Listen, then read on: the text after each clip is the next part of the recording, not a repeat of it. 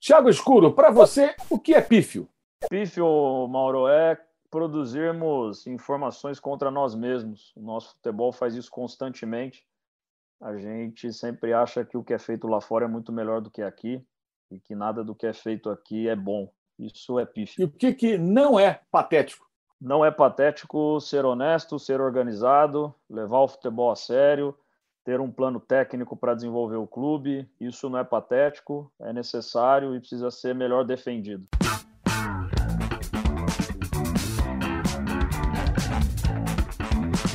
Patrocínio Amstel.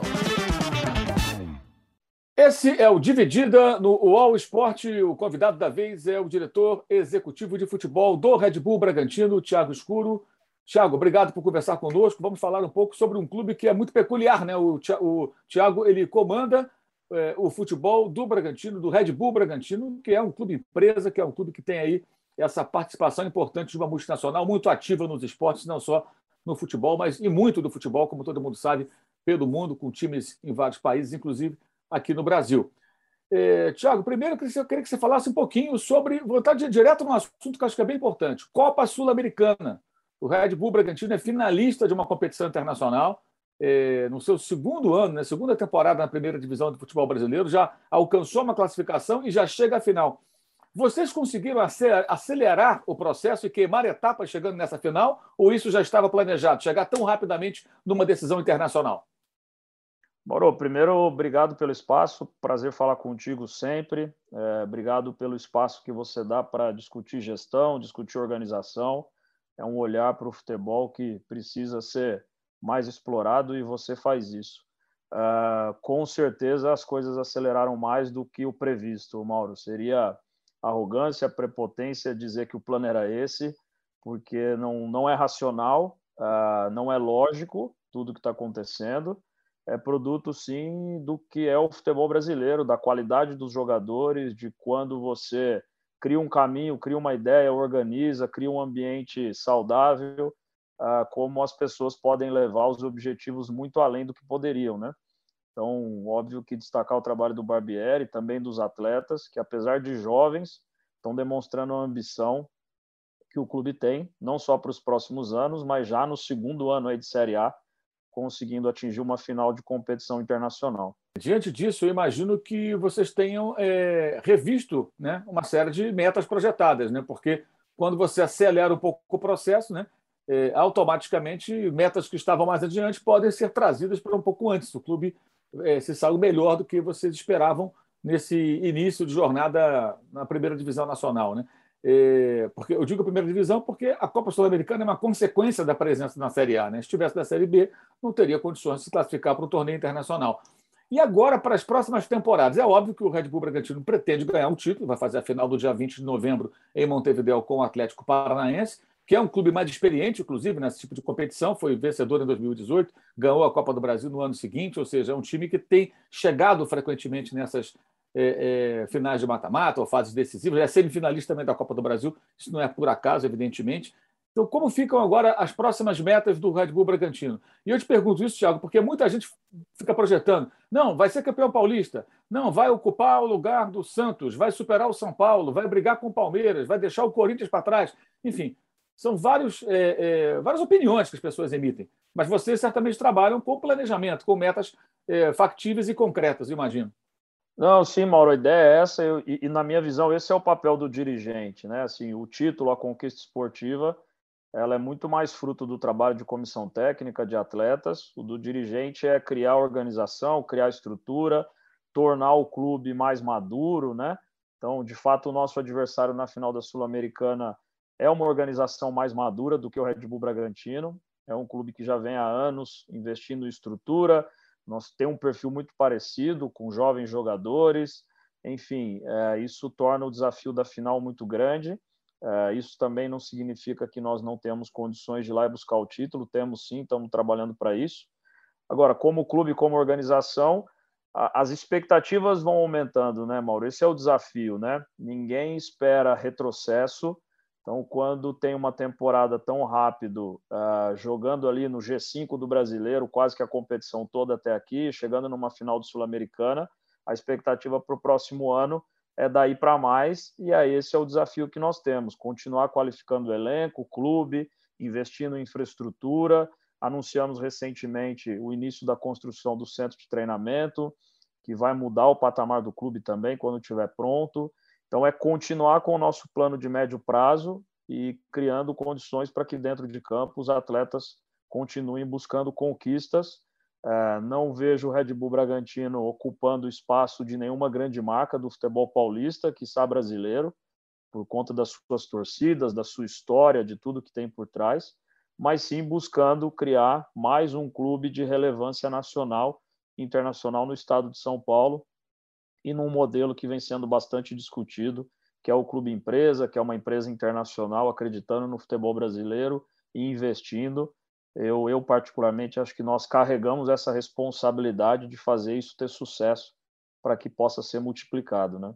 É, eu queria que você falasse um pouco, Tiago, sobre o CT, né? É, como vai ser esse CT, qual é o investimento feito e de que maneira ele muda o patamar, mudará o patamar do clube?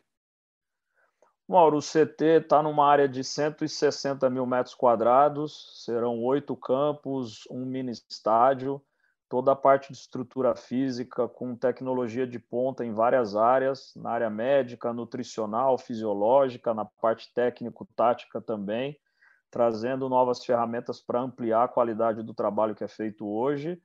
Então, além de ser uma estrutura nova, projetada para essa finalidade, nós vamos poder ter a integração plena entre categorias de base e equipe profissional, que hoje é um desafio muito grande no nosso dia a dia. Né? A, a equipe sub-23 e a base utilizam uma estrutura que fica em Jarinu, a equipe profissional treina em Bragança.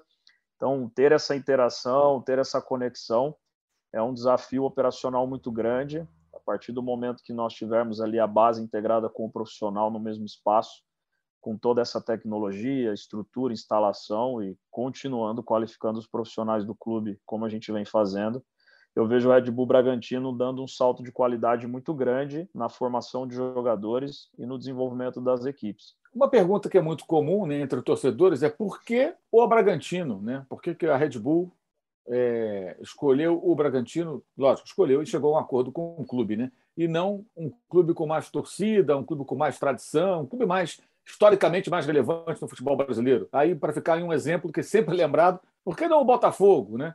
que convive com problemas, está na segunda divisão, mas é um clube com mais história, com título brasileiro, com mais tradição, muitos jogadores que serviram à seleção brasileira do que o Bragantino. Mauro, nós, nós tínhamos o, o, objetivo de encontrar uma solução, um ambiente, um clube em que a Red Bull conseguisse controlar 100% a operação do futebol. E, na minha visão, esse é o grande desafio para os outros investidores que têm buscado o mercado brasileiro, né? Então, os clubes brasileiros ainda têm, naquela estrutura política, uma visão de que o futebol eh, qualquer um pode fazer, que é fácil, existe essa projeção dos indivíduos que assumem cargos ligados ao futebol. Então, o ambiente político tem uma ambição muito grande de ter cadeiras na operação do futebol e ainda tem-se a ideia de que é, aquele cenário do início dos anos 90, onde os investidores vieram, colocaram dinheiro nos clubes para que os dirigentes dos clubes é, pudessem administrar, ainda existe. Eu acredito que não. É, o perfil do investidor de clube de futebol hoje ele é diferente. É um, é um investidor que quer que a operação seja saudável, seja eficiente. Os grandes grupos que estão operando dessa forma no mundo, eles detêm o controle sobre o futebol, ou seja, escolha de treinador, contratação de jogadores, ideia, modelo, enfim. E pouquíssimos clubes no futebol brasileiro de maior porte têm a capacidade de renunciar a isso hoje, né? É, então nós encontramos no Bragantino uh, uma figura que é o Marcos Chedi, que controlava o clube há anos através da sua família, e da parte dele houve um entendimento claro de que para o clube continuar existindo uh, era necessário renunciar esse controle, esse poder. Então, o principal ponto uh, no final foi esse. Existem outros, uh, outros aspectos aí colaterais, mas eu acho que não só para o nosso caso, mas para outros investidores que venham, o desafio é conseguir fazer com que os clubes entreguem a operação do futebol. Enfim, assim como eu, você também tem um envolvimento grande com esse mercado, com esse mundo sabe que não é fácil essa ideia dentro dos conselhos dos clubes de maior tradição e maior porte no Brasil. É muito tem se falado, inclusive, da questão do clube empresa, né? Esse é um assunto que está em pauta já há algum tempo. É... Esse seria o grande obstáculo, ou seja, o, o, o investidor, principalmente o que vem do exterior, é... ele vai colocar dinheiro num, num, clube, ele vai tentar transformar aquele clube num clube autossuficiente e lucrativo, óbvio. Né? Um clube que consiga trazer retorno de diferentes maneiras. Mas ele vai querer autonomia total. Né? Você acha que esse é o grande obstáculo que os clubes do país, que são associações, né? não, são, não são empresas, é, é porque você vai ter que sei lá, convencer conselheiros, dirigentes, pessoas que têm influência dentro dessas agremiações a abrir mão totalmente do poder. Quer dizer, você vai ficar só como um corneteiro ali reclamando do time se estiver insatisfeito. Vai ter poder nenhum de decisão. E todo clube tem, né? especialmente os grandes, né? tem muita gente que se envolve, que se mete, que participa do dia a dia, que interfere até para o mal, muitas vezes, por conta de posturas muito passionais. Você acha que esse é o grande obstáculo que o clube empresa pode enfrentar no Brasil ou você enxerga outros além desse? Na, na, minha visão, pela, pelo conhecimento que eu tenho, pelo, pela, pelo relacionamento que eu tenho fora, com certeza esse é o principal aspecto para ser superado. Uh, o projeto de lei da SAF, da Sociedade Anônima do Futebol, como foi aprovado, ele resolve grande parte dos outros desafios, que é a gestão das dívidas, talvez seja o segundo ponto sensível, como que o investidor vem para o clube e gerencia clubes que estão o tempo todo recebendo penhoras, tendo receitas uh, penhoradas ou receitas já antecipadas, mas até pela nossa moeda, pelo perfil do investidor, pelo potencial do futebol brasileiro e pelo projeto de lei como foi aprovado, eu, eu vejo o aspecto das dívidas mais gerenciável do que a boa vontade dos dirigentes ou da parte política em renunciar o controle da operação do futebol, em renunciar o estar tá no vestiário todo jogo, em renunciar o dar entrevista três vezes por semana, a relação com os treinadores, com o jogador. Então, eu acho que isso é um desafio maior que o nosso mercado vai ter do que qualquer outro para atrair investidores de qualidade uh, para o futebol brasileiro. É, mudando um pouco de assunto, eu queria que falasse um pouquinho também, voltar a falar da estrutura. Né? O estádio passou por uma reforma, né? mas, embora o clube tenha aí muitas ambições esportivas, né? me parece que o clube está satisfeito com o que tem em termos de estádio, tamanho, tudo mais, compatível com a sua com a sua demanda, né? Tamanho de torcida, localização numa cidade que tem uma população evidentemente muito menor do que São Paulo, óbvio, né? embora seja até uma cidade próxima da capital.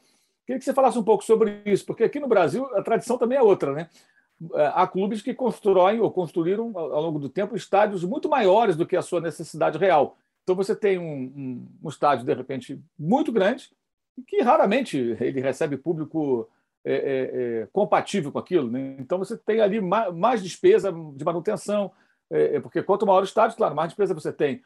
E, e, no caso vocês fazem o contrário, né? É, a ideia é ter esse estádio estruturado com, com, com boas condições e ali jogar, até porque só, só, só seria obrigado, só será obrigado a jogar em outro local, sendo mandante, numa situação muito específica, né, Thiago?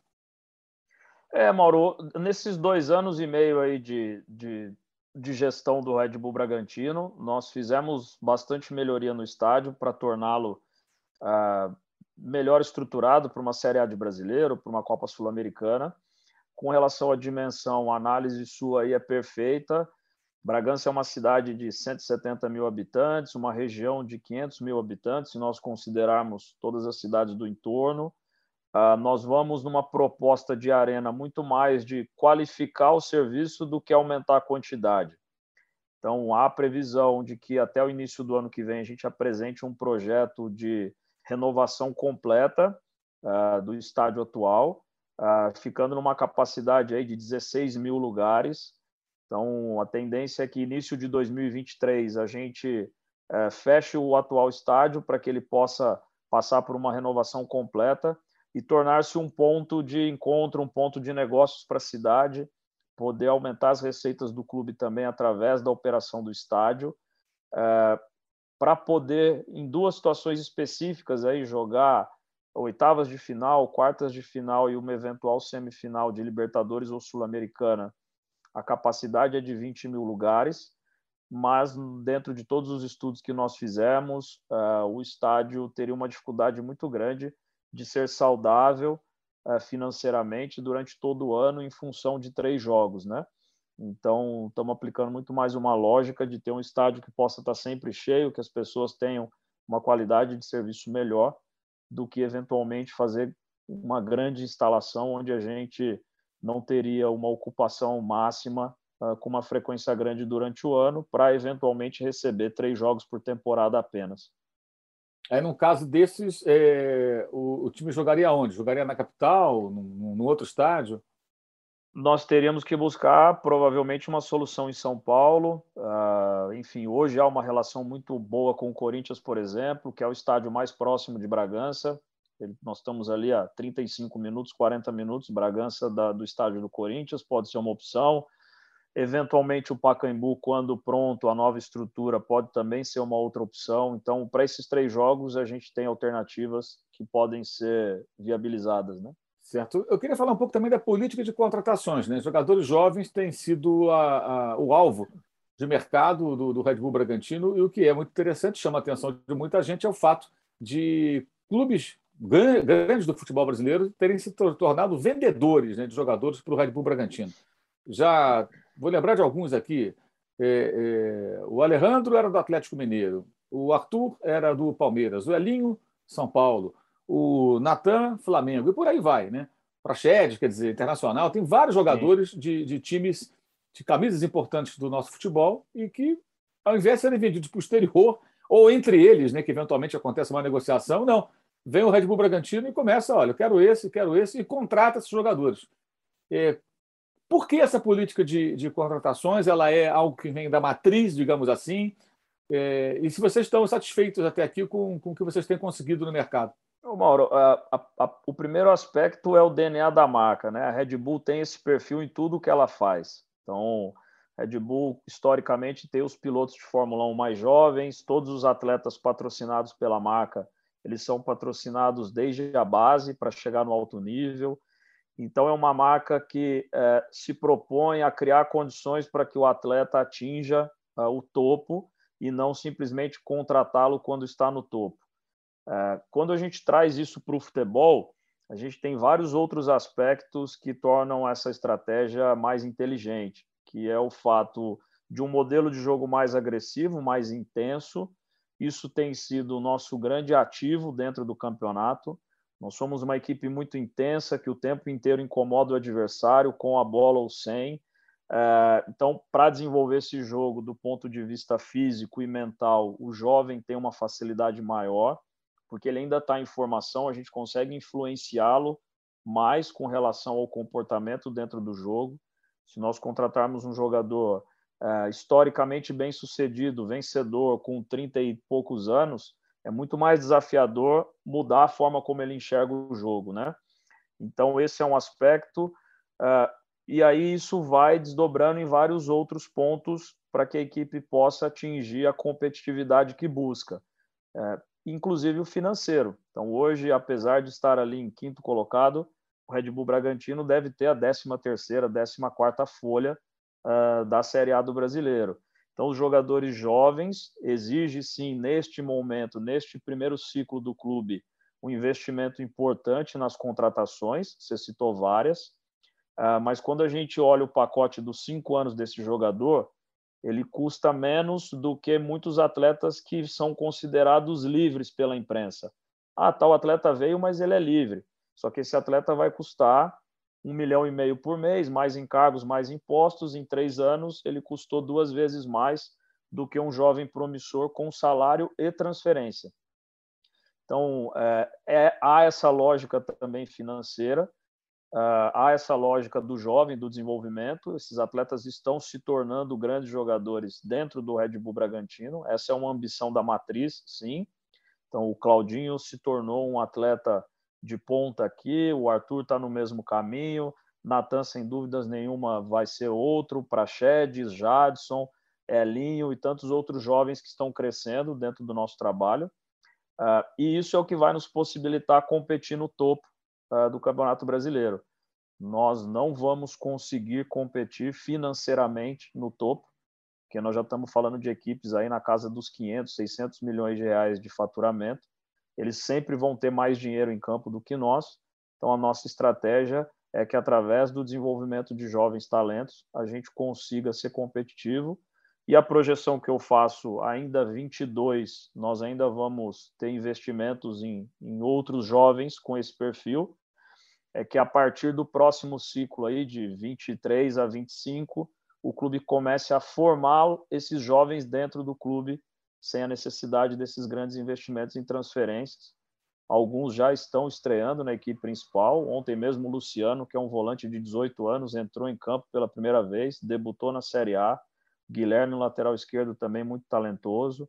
E outros jovens que nós estamos desenvolvendo principalmente na equipe sub-23. É, você citou o Natan entre esses jovens jogadores. O caso do Natan foi uma contratação um pouco diferente, né? um empréstimo com compromisso de aquisição dos direitos após esse período, se ele atingisse um determinado número de jogos, que me parece até que ele já alcançou né? com a camisa do Red Bull Bragantino, ou seja, o jogador vai ser adquirido em definitivo junto ao Flamengo. Já é um, é um jogador do Red Bull Bragantino. Por que, que essa, esse modelo de negociação, nessa ocasião específica, e até para entender bem o torcedor, muitos torcedores do Flamengo, especialmente, pensavam: não, mas por que, que o Flamengo emprestou o jogador? Eu entendi desde o começo o seguinte: o Flamengo vendeu o jogador, o modelo do negócio foi um pouco diferente.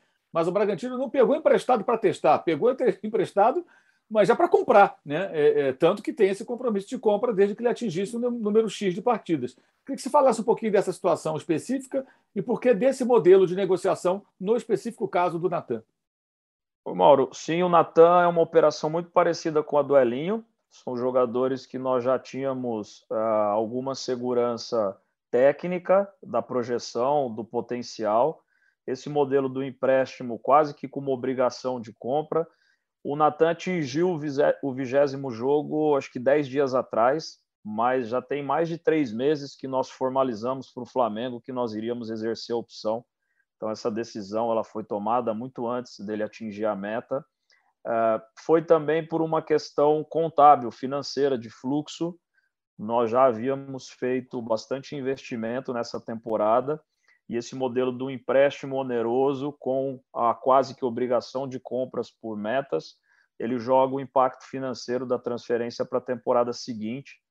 Então, de fato, foi muito mais uma forma de acomodar a questão gerencial financeira do clube com a decisão técnica. Foram duas operações que nós fizemos no meio do caminho, nós já havíamos é, feito algumas e buscando ainda qualificar o elenco para a sequência da temporada. Né? Então, a razão deste modelo ela acaba atendendo a necessidade e a expectativa de todos os envolvidos no negócio, jogadores os dois clubes. Então, é por isso que nesses casos a gente operou dessa maneira o Ramires também é uma situação muito similar, que é um empréstimo do Bahia, com também uma opção de compra. E são três situações que nós já formalizamos para os clubes que nós vamos exercer agora no término da temporada 2021. Ramires, Elinho e Natan serão definitivamente jogadores do Red Bull Bragantino a partir do ano que vem. Em dia de Comebol Libertadores, nenhuma diferença importa. Todos estão unidos pela mesma paixão e prontos para celebrar com a Amstel. Amstel, patrocinadora oficial da Comebol Libertadores. Todo mundo é bem-vindo. Beba com moderação. Desses muitos negócios feitos nesse período, Tiago, quais os mais é, interessantes, os que deram mais resultado? Isso não significa, claro, que outros jogadores que ainda não conseguiram explodir, digamos assim, não, não, não vão conseguir. Alguns conseguem mais rapidamente, outros demoram um pouco. É, você falou do Claudinho há pouco, né? É, eu queria que falasse sobre isso. O Claudinho, por exemplo, é um jogador que já tinha rodado por vários clubes, né?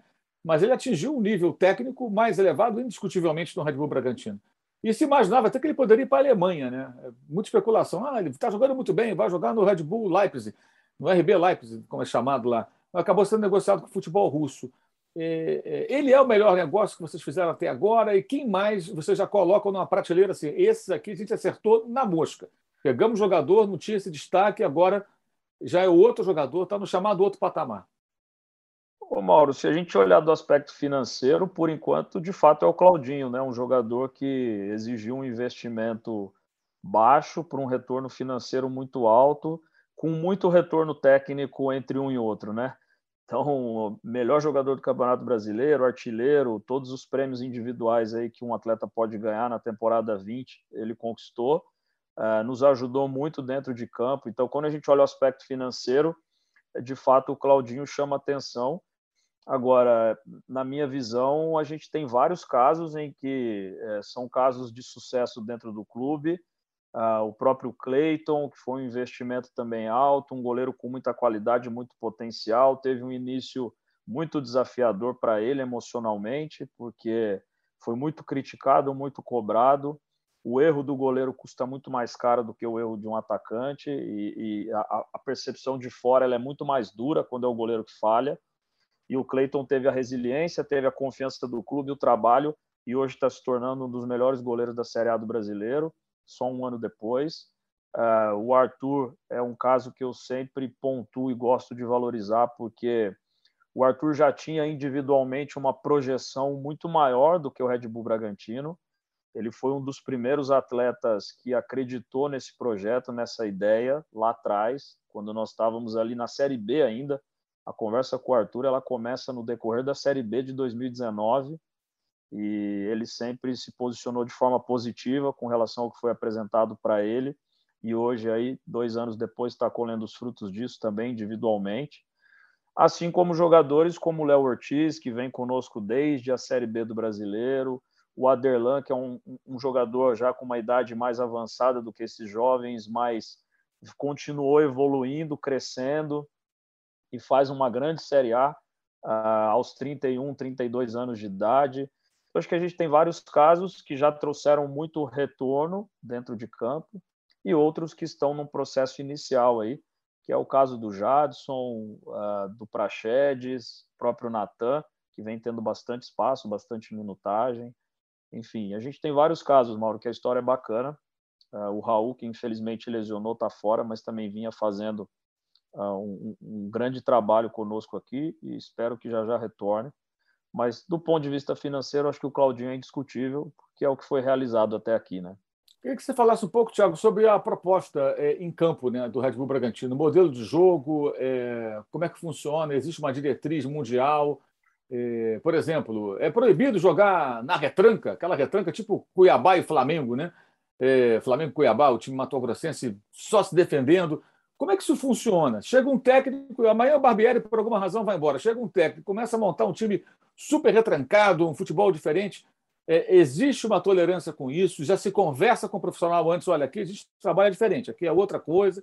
Como é que isso funciona? E eu queria entender se isso é escolhido por vocês no Brasil ou se existe, de fato, uma diretriz mundial né, que já é muito claro com relação à faixa etária dos jogadores. Que o, o Red Bull da Alemanha, que é o principal, é o mais importante, que tem mais é, é, visibilidade, disputa a Liga dos Campeões e tudo mais, né? É, é, ele vai nessa pegada aí. Então, eu queria entender a questão também em campo, modelo de jogo, proposta. O técnico Mauro, tem que se assim, enquadrar de que maneira? O, as diretrizes do clube são promover um jogo agressivo, predominantemente com jovens jogadores. Essa é a ideia. Então, um treinador que tenha ideias de defender e contra-atacar, ele provavelmente não será contratado pelo Red Bull Bragantino e, se for, foi um erro. Então, ah, nós entendemos que esse é o modelo que nos tornará e nos torna competitivos. Então, é pressionar o adversário quando ele não tiver a bola e, quando tiver a bola, buscar verticalizar o jogo e criar um maior número de chances. É desafiador porque quem se propõe a jogar dessa forma concede muito espaço. Então, principalmente enfrentar as grandes equipes do futebol brasileiro é, é difícil por um lado, porque a gente gera muito espaço para o adversário poder atacar em alguns momentos do jogo. Ao mesmo tempo, uh, gera bons resultados, como é o caso desse ano, porque essas grandes equipes não estão habituadas a serem pressionadas, né? principalmente é, são equipes que querem construir o jogo de trás e os atletas da linha defensiva não estão acostumados a serem pressionados o tempo todo, como a gente trabalha para fazer. Então, eu, eu acredito que essa seja talvez a principal razão da gente estar tá tendo bons resultados contra as grandes equipes. E aí tem o nosso desafio para frente, que é quando as equipes decidem não ter a bola e simplesmente defender e contra-atacar, nós temos dificuldade de implementar o nosso jogo. Uh, e aí você pode observar vários uh, maus resultados contra equipes que jogam dessa forma e que normalmente estão na parte de baixo da tabela. E aí são evoluções que nós vamos ter que promover. É, a, a, principal decisão ela é no Brasil. Há sim participação de algumas pessoas de fora, principalmente em escolha de treinador ou em contratações que exigem um maior investimento. É, mas a, a, a, voz mais alta é a nossa aqui, seja na escolha dos jogadores ou do treinador, até porque a responsabilidade de fazer o clube ter sucesso aqui ela é de quem está aqui e a Red Bull respeita isso, entende. Então, se eventualmente o Barbieri decide deixar o clube, nós vamos de novo naquele processo de conversar com os treinadores, analisar as suas equipes, entender as ideias e encorajar a fazer, Mauro. Nós tivemos aí no início do Barbieri é, situações de jogos que nós acabamos por insegurança, principalmente quando nós estávamos na zona de rebaixamento lá em 2020, em que é natural dos jogadores do treinador tentar se defender, né? E aí, em alguns momentos, a conversa é: ó, vamos trabalhar na direção do que a gente acredita que, se por acaso isso nos levar à Série B, nós vamos trabalhar para voltar para A de novo. Agora, nós não queremos construir o clube com essa ideia de um jogo reativo, porque isso uh, eu não acredito que isso possa levar uma equipe com o nível de investimento que a gente tem a jogar no topo da Série A do brasileiro, né? Como é que funciona o intercâmbio, seja de jogadores, ou de comunicação, ou de troca de experiência e conhecimento entre os times da Red Bull pelo mundo? Mauro, ele, existe um processo, um fluxo aí. Nós temos reuniões quase que bimestrais entre os diretores esportivos, por exemplo, dos clubes. Os chefes de recrutamento também têm esse tipo de interação, compartilham informações, práticas, experiências, atletas. Existe uma liderança global uh, que tenta conectar essas decisões e ver o que, que é o melhor para o grupo, mas a Red Bull respeita muito a individualidade de cada clube, né? Então o Red Bull Bragantino tem o mesmo respeito e atenção do global que o Leipzig, que o Nova York, uh, e isso nos dá uma condição de trabalho muito especial e com a oportunidade de consumir informações e conhecimento de dentro, né? Saber como que o treinador do Leipzig está desenvolvendo a ideia de jogo, como que o treinador do Nova York está fazendo e poder adaptar isso ao futebol brasileiro da melhor maneira possível. Então, no fundo, é essa, esse é o tipo de interação e de troca que a gente tem no dia a dia, restritamente técnico. Esta foi a primeira parte da entrevista com o diretor executivo de futebol do Red Bull Bragantino, Thiago Escuro. Na segunda parte, ele vai falar sobre mecenato, fair play financeiro e Fórmula 1, com os carros da equipe Red Bull, que banca o time de Bragança Paulista aqui no Brasil.